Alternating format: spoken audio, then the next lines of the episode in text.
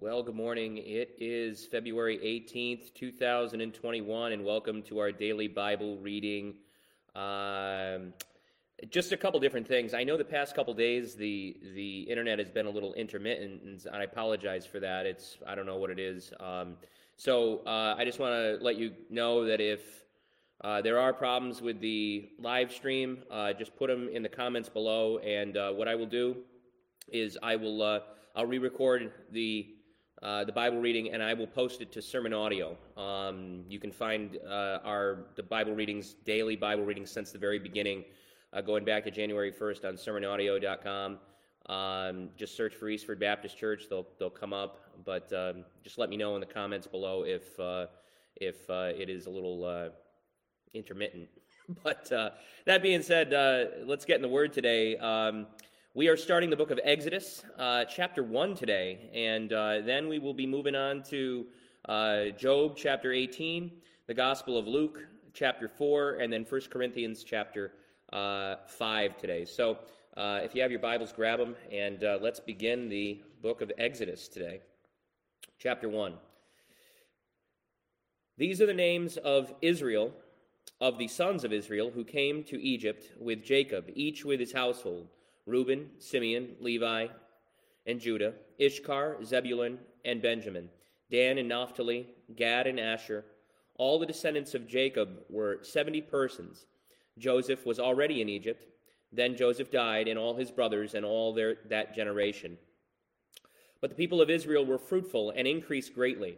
They multiplied and grew exceedingly strong, so that the land was filled with them.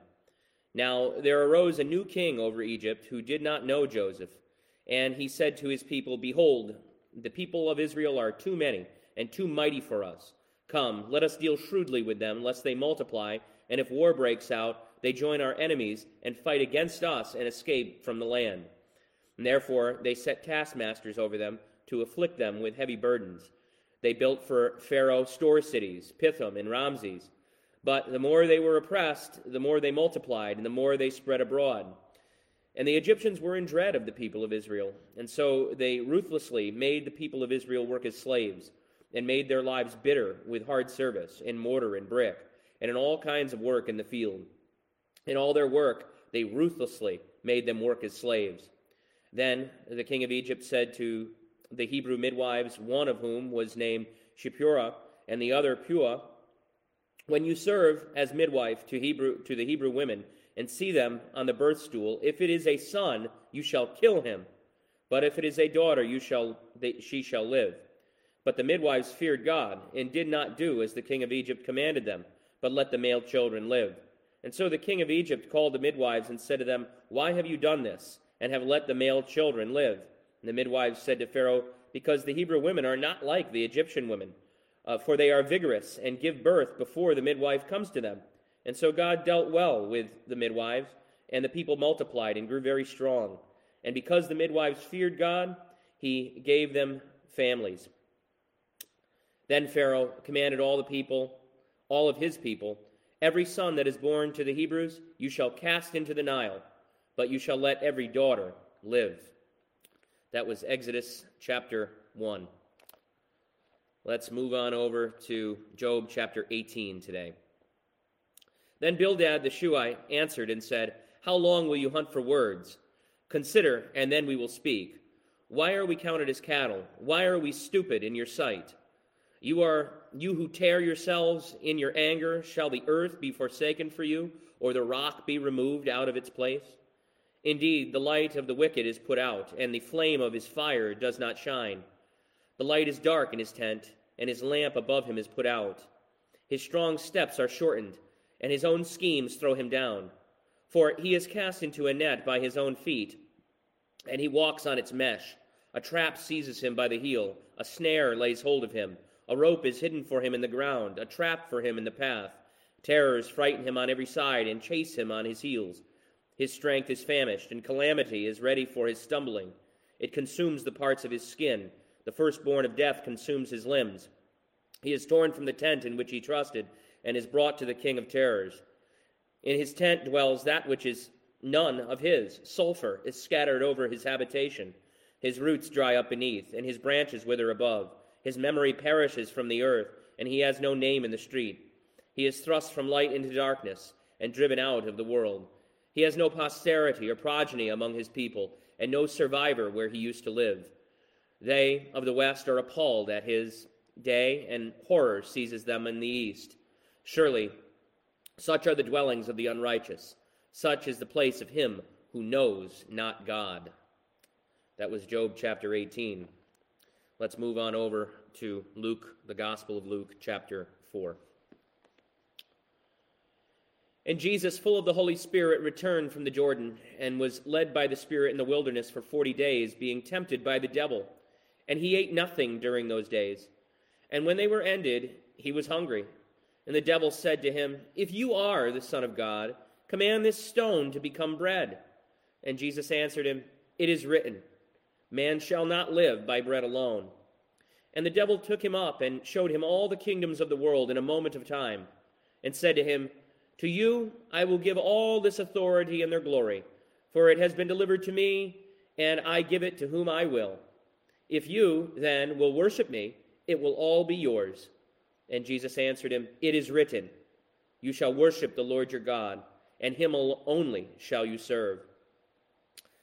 And he took him to Jerusalem and set him on the pinnacle of the temple, and said to him, If you are the Son of God, throw yourself down from here, for it is written, He will command His angels concerning you to guard you, and on their hands they will bear you up, lest you strike your foot against a stone.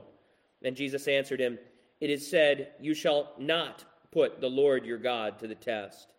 And when the devil had ended every temptation, he departed from him until an opportune time.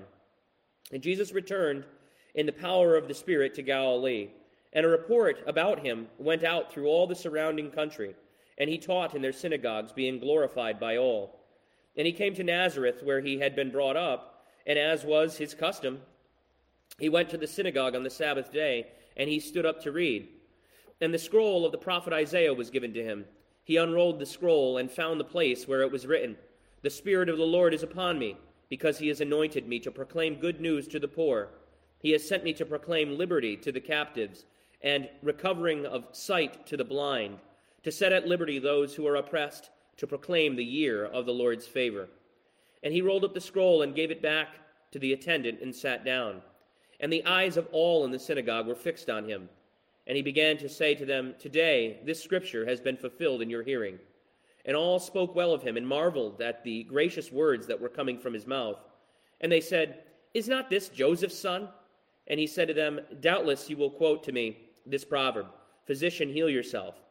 What we have heard you did in Capernaum, do here in your hometown as well. And he said, Truly I say to you, no prophet is acceptable in his hometown. But in truth, I tell you, there were many widows in Israel in the days of Elijah, when the heavens were shut up three years and six months, and a great famine came over all the land. And Elijah was sent to none of them, but only to Zarephath in the land of Sidon, to a woman who was a widow. And there were many lepers in Israel in the time of the prophet Elisha, and none of them were cleansed, but only Naaman the Syrian. And when they heard these things, in all the synagogue were filled with wrath.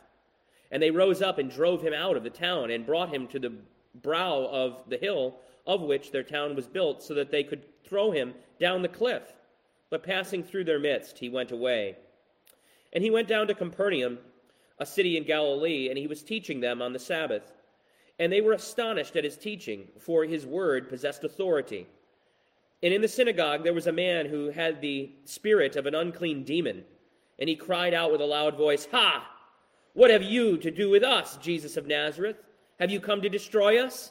I know who you are, the Holy One of God. But Jesus rebuked him, saying, Be silent and come out of him. And when the demon had thrown him down in the midst, he came out of him, having done him no harm. And they were all amazed and said to one another, What is this word? For with authority and power he commands the unclean spirits, and they come out. And the reports about him went out into every place in the surrounding region. And he arose and left the synagogue and entered Simon's house. Now, Simon's mother in law was ill with a high fever, and they appealed to him on her behalf. And he stood over her and rebuked the fever, and it left her. And immediately she rose and began to serve them. Now, when the sun was setting, all those who had any who had any who were sick with their with various diseases brought them to him and he laid his hands on every one of them and healed them. And demons also came out of many crying you are the son of god. But he rebuked them and would not allow them to speak because they knew that he was the christ. And when it was day he departed and went into a desolate place. And the people sought him and came to him and would have kept him from leaving. But he said to them i must preach the good news of the kingdom of god to the other towns as well for i was sent for this purpose and he was preaching in the synagogues of Judea. That was the Gospel of Luke, chapter 4. Let's move on over uh, to 1 Corinthians, chapter 5. It is actually reported that there is sexual immorality among you, and of a kind that is not tolerated even among the pagans. For a man has his father's wife, and you are arrogant. Ought you not rather to mourn? Let him who has done this be removed from among you. For though absent in body, I am present in spirit, and as if present, I have already pronounced judgment on the one who did such a thing. When you are assembled in the name of the Lord Jesus, and my spirit is present with the power of our Lord Jesus, you are to deliver this man to Satan for the destruction of the flesh, so that his spirit may be saved in the day of the Lord. Your boasting is not good. Do you not know that a little leaven leavens the whole lump? Cleanse out the old leaven, that you may be a new lump as you really are unleavened. For Christ, our Passover lamb, has been sacrificed. Let us therefore celebrate the festival not with the old leaven, the leaven of malice and evil, but with the unleavened bread of sincerity and truth. I wrote to you in my letter not to associate with sexually immoral people. Not at all meaning the sexually immoral of this world, or the greedy, or the swindlers, or idolaters, since then you would need to go out of the world. But now I am writing to you to not associate with anyone who bears the name of brother if he is guilty of sexual immorality or greed, or is an idolater, or a reviler, drunkard, or a swindler, not even to eat with such a one. For what have I to do with judging outsiders? Is it not those inside the church whom you are to judge? God judges those outside. Purge the evil person from among you.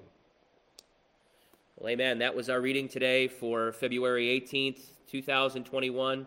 Uh, God bless you all. I hope that uh, the recording went well uh, today, and uh, Lord willing, from now on, we won't have any more problems. But God bless you. Have a great day. Stay in the Word. Bye now.